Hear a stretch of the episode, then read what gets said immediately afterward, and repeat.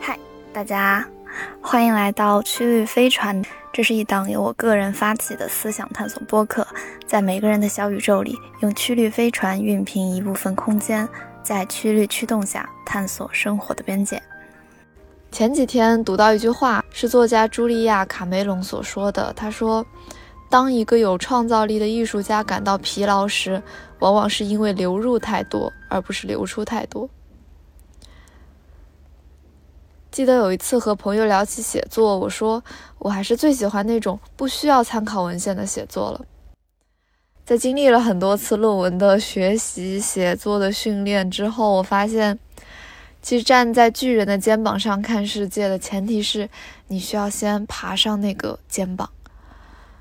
而我自己的观点呢，常常会在这个攀爬的路途中就被消耗殆尽了。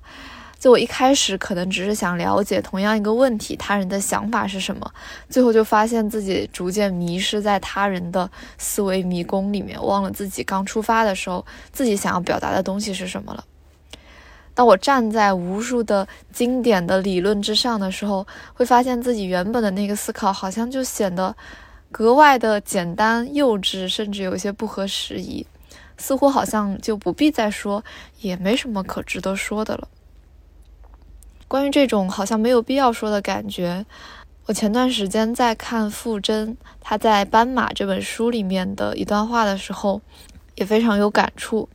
这段话呢是《斑马》这本小说里面的主角苏昂，她在和自己的丈夫平川诉说自己的人生困惑的时候，她的丈夫平川给她的回应。傅真是这样描写的：他说，平川一向认为，不知道想过什么样的生活是世界上某一类人的特权。叙利亚和巴基斯坦的平民日常遭遇血腥袭击，印度农村的孩子大多中途辍学，非洲的人们饱受饥馑与干旱的折磨。他对苏昂说：“这世上有太多年轻人连温饱和教育都难以获得，谈什么人生的迷茫、选择的困惑？”每次他占据道德高地，他便无话可说，感觉自己在无病呻吟，像个被宠坏的孩子。但夜深人静时，他内心仍有怀疑，认为他不过是在娴熟地使用另一套政治正确式的话术，而事实远非如此简单。痛苦并没有优先级。是的，他知道他的生活已经很不错了，但在看似优渥的环境里，生活依然会有贫瘠。其实我一直认为，像是无病呻吟啊、矫情啊这类词，无非是一种冠冕堂皇的叫人闭嘴的方式。没有什么情绪是不值得被看见的，但是我非常理解的是，啊，公共表达的资源有限，所以社会里的声音它无可避免的需要被先排序，然后依次按照这个重要性来播出。我也理解个人的精力有限，所以我们愿意关注的声音也无可避免的会在内心做一个排序，会有一个优先级。但我觉得这个优先级对我而言，它从来不是。或者说更准确的说，它不只是痛苦的程度，而是那个表达的人。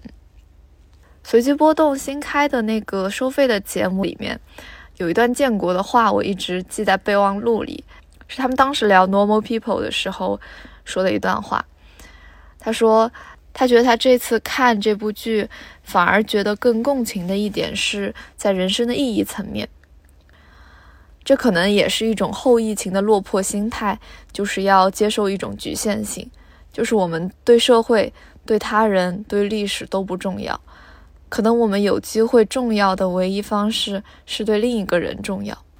他说，其实有很多人和人之间的情感不在常理之内，不在传统之内，也不在规范之内，他也不会对社会有贡献，不会被他人理解，也不会被社会记住。情感本身其实只发生在我们自己和另一个人之间，这就是我们留给这个世界全部的东西。康奈尔和玛丽安之间的关系，其实比玛丽安写的论文和康奈尔之后创作出来的任何短篇小说都重要。我觉得把这个观点放到我们的表达和听别人表达的这个语境中也是一样的，就是同样的感受，可能有一百个作家，他们已经用更加优美、用更加精准的语言去表述过了，但是我依旧愿意听我的朋友说，愿意听他用那些朴实的、笨拙的，甚至是他自己也不确定的反复修改的去说他的这些感受。同样的痛苦，可能我知道远方的人他们正千倍万倍的体验着，但我此刻只想给身边的人一个拥抱。我觉得这不是人心的恶，这只是局限而已。我们依旧可以为我们心中那个可能更远大的理想去努力，但是很多时候必须得承认，就是能照顾好身边的人就已经是一件非常不容易、非常值得骄傲的事情了。虽然说我对于朋友的表达一直都抱有这样的态度，但是有的时候却会自己给自己下一些表达的禁令。这也是我最近意识到的，好像。接触了太多的信息之后，这种流入太多会给我带来的问题。当我的阅读，无论说是网上的阅读，还是就是比如说书籍的阅读，当我的阅读很多，然后有很多的信息同时输入到我的脑袋的时候，尤其是我看到自己可能原先有想过的一些情绪和观点，它被很多不同的方式诉说和归纳的时候。用当下的流行语来说，可能是你看到了很多的互联网嘴替，你就感觉很多人都在帮你说你心中的一些感受和观点的时候，自己好像慢慢的就不再说了。不是说完全不去表达了，而是说你不再会从零开始去梳理自己的想法，去用自己的话把自己的感受说出来了。很多时候，你只需要转发。和引用，或者是简单的把自己归入到某一类人当中，比如说内卷的人、打工的人，或者是把自己归到 MBTI 的某一个类型当中。但其中的问题就是，其实那种从一张白纸开始去慢慢的体察自己的感情、体察自己心境的过程，是没有人可以替代的。当你把这些。只属于你的感受，告诉身边的人，和他们一起去分析、去解开其中纠葛的体验，也是没有人可以替代的。这些都是互联网嘴替做不到的事情。更何况，我觉得打动人的表达，它往往不是说单拎出来一句提纲挈领的话的。而是因为他所处的一个语境，他维护和看见了人的独特性和复杂性，而不是用一句简单的真理去概括所有人的想法。我觉得我们需要意识到的就是，没有人可以真的做你的嘴替。比如 Y Y D S，它就不足以描述你此刻的复杂细微的感受；打工人也不足以描述你当下的生活。你生活里的快乐和幸福，需要你自己来说。你的忧愁和悲伤也需要你自己来说，哪怕你的比喻没有他人的有趣，你的文笔没有他人的优美都不要紧。即使像是学术界的那个经典的梗图，就是说啊，有人已经在一九九零年就已经说过一样的话了，也不要紧。因为不是只有拓宽了文学的边界的表达才重要的，也不是只有拓宽了科学边界的思考才是重要的。那些表达只是为了我自己说出来之后，我感觉很舒服、很畅快；只是为了我说出来之后，我能够得到朋友的一句安慰、一个拥抱，这些理由就已经足够重要了。对，临时想录这一期，就是因为我突然意识到了上面的这些问题和他给我的表达所带来的阻碍，以及我之后会想要再多多的做一些。不以参考文献为基础的表达，虽然说我觉得我在表达的过程中还是会或多或少的引用一些内容，但那些内容它不是说我为了这个表达去特意搜集的，而是它原本就是在我的这个脑子里的知识库里，所以是我看的时候有感触，我就把它添上去的。我觉得这和像是学术论文写作那种为了写文献综述，然后我去找那些理论这种引用是不一样的。那这期也是想多多鼓励大家去用自己的话说出自己的感受。其实本来这期节目已经剪完，就是都已经预定好发送时间了。但是我今天下午的时候在书店看书，读到一段赫尔曼·黑塞在他的书《德米安彷徨少年时》里面的话，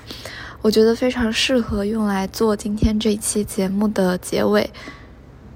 他说：“然而，我的故事于我而言，比作品之于其他作者的意义更为重要，因为那是我自己的故事，它真实存在，关乎一个人成长的历程，绝非杜撰和虚构。我的主角是实实在在的、唯一的、活生生的人。”当今社会，人们对真实人物比以往更缺乏了解，甚至成批地将其戕害。尽管他们是大自然独特而珍贵的造物，假设我们不是独特的存在，可以用枪炮一一了结，那么讲故事也就没有意义了。每个人不只是他个体本身，也是与世间万物交汇一处唯一、独特、重要的节点。这个节点是不可复制的。因此，它的呈现是绝无仅有的。每个人的故事都永恒而神圣。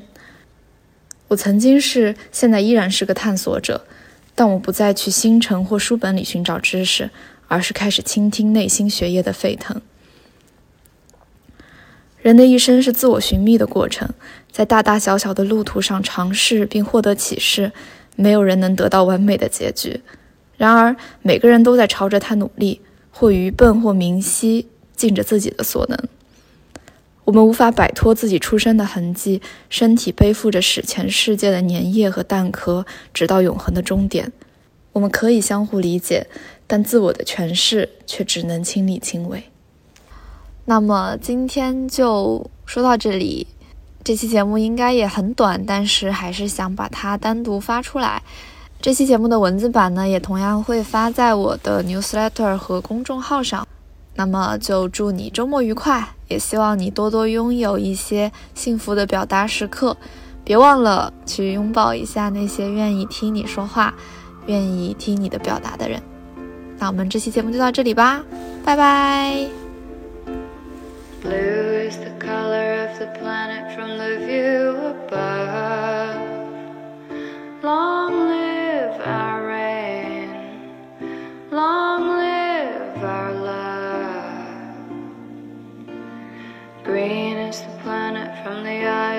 da da